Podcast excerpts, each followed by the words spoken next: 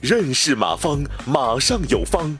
下面有请股权战略管理专家、泰山管理学院马方院长开始授课。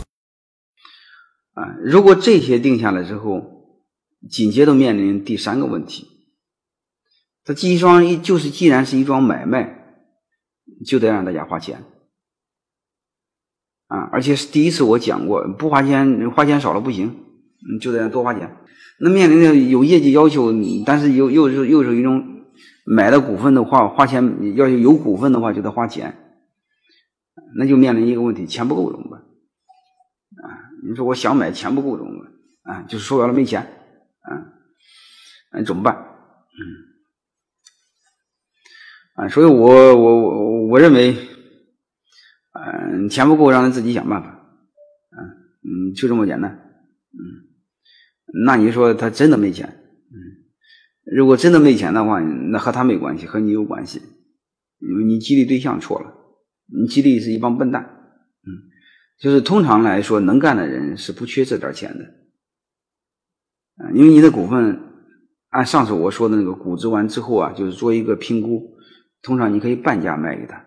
甚至三毛卖给大家，所以，所以这个这个这个，基本上大家这个这个，呃呃，这个钱是能买得起的，嗯，如果钱买不起，就是他说不买，他说钱不够，第一个是他不想买，嗯，第二个你要反思，如果真没钱的话，就你激励对象错了，你激励一个笨蛋，因为笨蛋没钱嘛，能干的人怎么没钱呢？你跑业务光提成足够花的，是吧？而且这个年头，每个单位都特重视营营销、营销方面的人才，他这个收入还是很高的啊。所以我的一个问题就是，啊，钱不够你不用管，让自己筹就好了。你只要把企业的前景、未来说清楚啊。